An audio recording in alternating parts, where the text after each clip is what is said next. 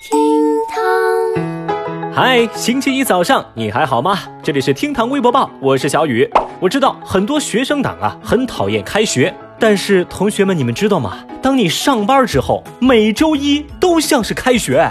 劝你们一句，且行且珍惜呀！来，今日份厅堂微博报，赶紧来听听看。微博七百二十九万人关注，三十多家网红公司想签约不打工男。四年前，因为盗窃电瓶车被抓，并且说出这辈子都不可能打工的这样的言论而意外走红的周某，在四月十八号这天刑满出狱。四年来，周某在监狱服刑，但网络上关于他的故事跟恶搞一直都在持续。这一切都源自于四年前他那番神奇的言论。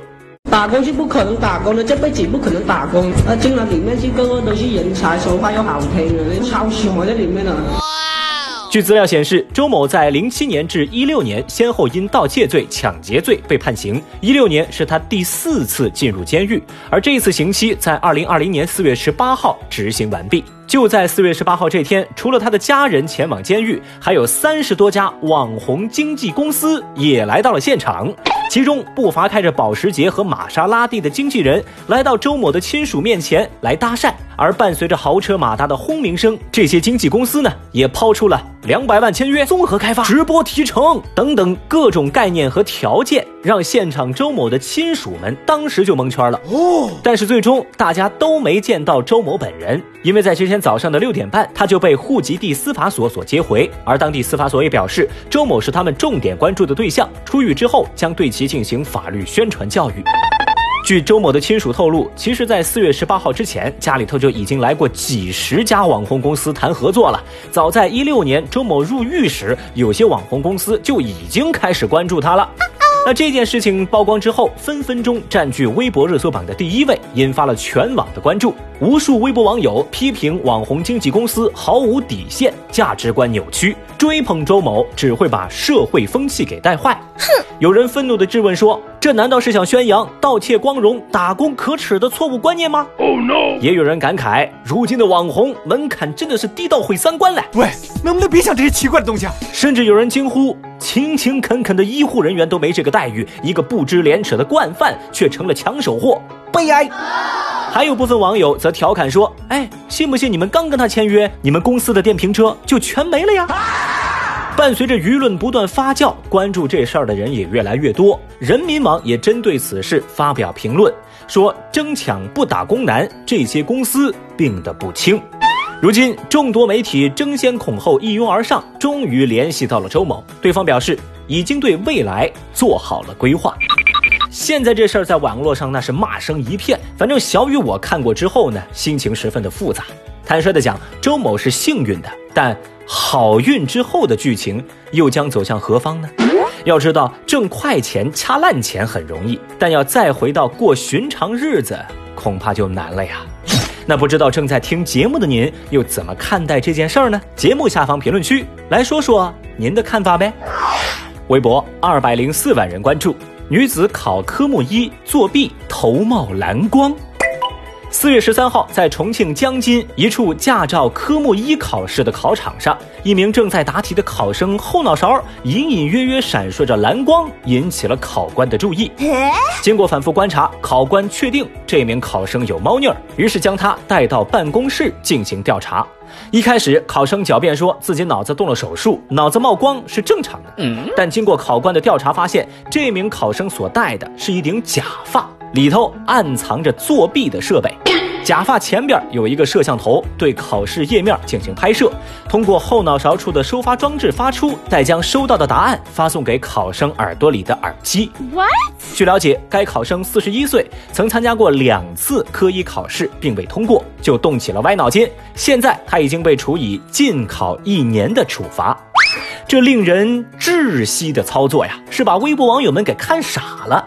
有网友表示。我天，科目一还作弊，千万别让这种人上路啊，太危险了呀！哦吼！还有网友则调侃说：“看他天灵盖发光，还以为是个练武奇才，没想到啊，是个作弊奇才耶！”胆大呀！其实小雨我都在想啊，科目一他也配得上这么高科技的作弊手段吗？这位大姐她也真的是尴尬。哎，你说她笨吧？嘿。他还会用这种高科技，一个字绝。这下可好，不仅驾照没考到，这脸还丢了一地。这也许就是传说中的法网恢恢，疏而不漏。微博六百九十七万人关注，大衣哥家门被踹。最近，大衣哥朱之文的家门被男子一脚踹开的视频登上了热搜。视频显示，朱之文的家门外聚集了很多的村民，有两名男子强行踹开他的家门，围观者无人制止。而两名合谋踹门的男子态度甚是嚣张，这一人踹完门之后赶紧溜了。过了一会儿，看到没啥事儿，又赶紧跑回来，还叫嚣说：“哎，我该踹就踹，他朱之文就不敢管我。”在视频的最后，朱之文走出家门，满脸苦笑，看起来非常的无奈。那这时候，村民们又纷纷上前劝解说：“哎呀，志文啊，你别跟那个踹门的人一般见识，好不，好啊。”然后大家又立刻围了上来，找朱之文合影。不过，朱之文也明确表示不想追究踹门男子的责任。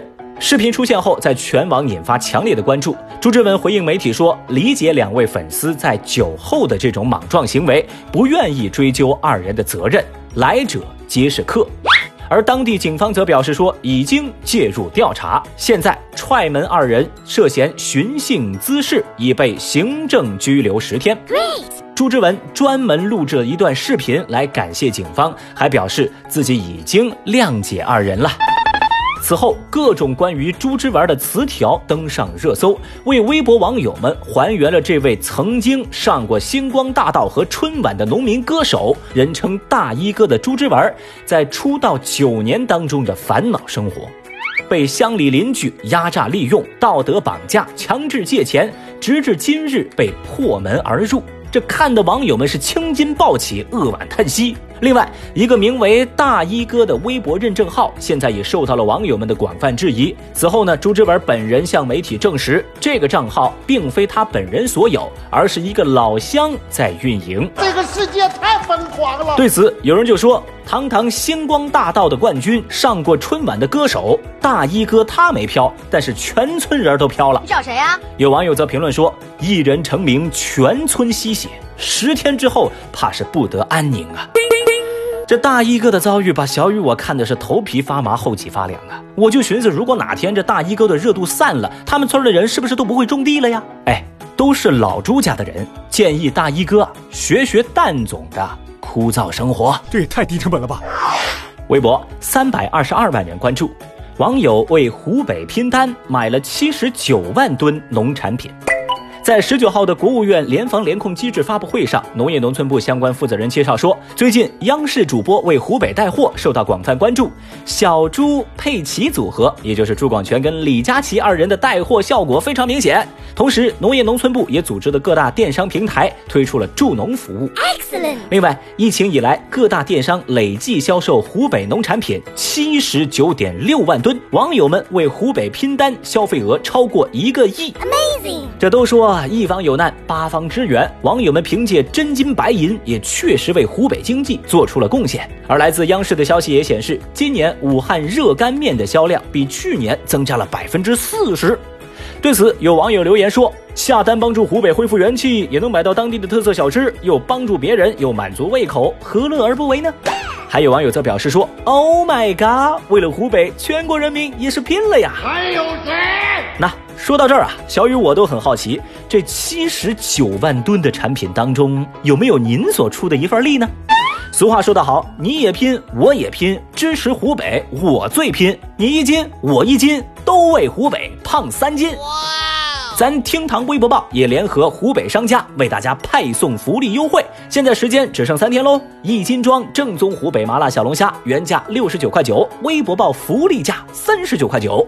关闭弹幕，点击音频进度条上方的购物车，您就能看到优惠券的领取方式。啊，最近呢，我也注意到有朋友留言说这个链接打不开，我建议您呢就点击主播厅堂 FM 的头像，进入到主播店铺就能找到链接啦。记住，先领券在消费。什么？你问我味道如何？哎，喜马拉雅圈子咱见分晓哦。